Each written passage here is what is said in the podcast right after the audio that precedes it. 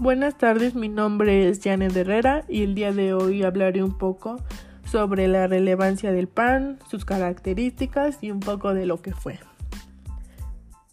El pan es entendido por muchas culturas, es como un sinónimo de, de alimento.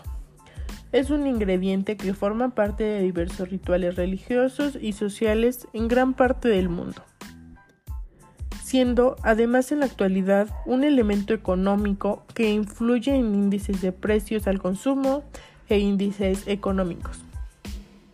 En ocasiones es indispensable para tener una dieta rica en carbohidratos. El pan nos da la energía necesaria para nuestras actividades diarias, aportando fibra, minerales y vitaminas, caracterizándose a su vez por un bajo contenido en grasa y en grasa saturado. Este alimento comenzó siendo para los griegos un alimento ritual de origen divino, pero luego pasó a caracterizarse en un sustento popular, símbolo de la comida por excelencia. Existen diferentes tipos de panes, así como las masas con las que son elaboradas. Algunas son la masa de hojaldre, la masa madre, la masa tradicional, la masa batida, la escaldada y la masa azucarada.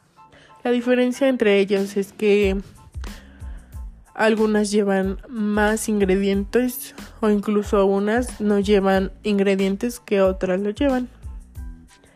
Eh, así como panes que son el pan de trigo, el pan de centeno, el pan de espelta, el de maíz, el pan germinado y el pan blanco.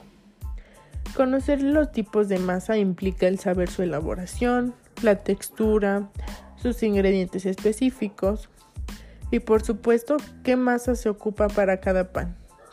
Nos servirá tanto para elaborar postres o dulces como para base de tartas y elaboraciones más complejas. Eh, uno de los ejemplos es el pan de trigo. En su elaboración de este pan utilizamos ingredientes muy comunes, nada de masas madre ni cosas parecidas sino con harina de trigo, agua, sal y levadura. Este pan puede ser seco o fresco.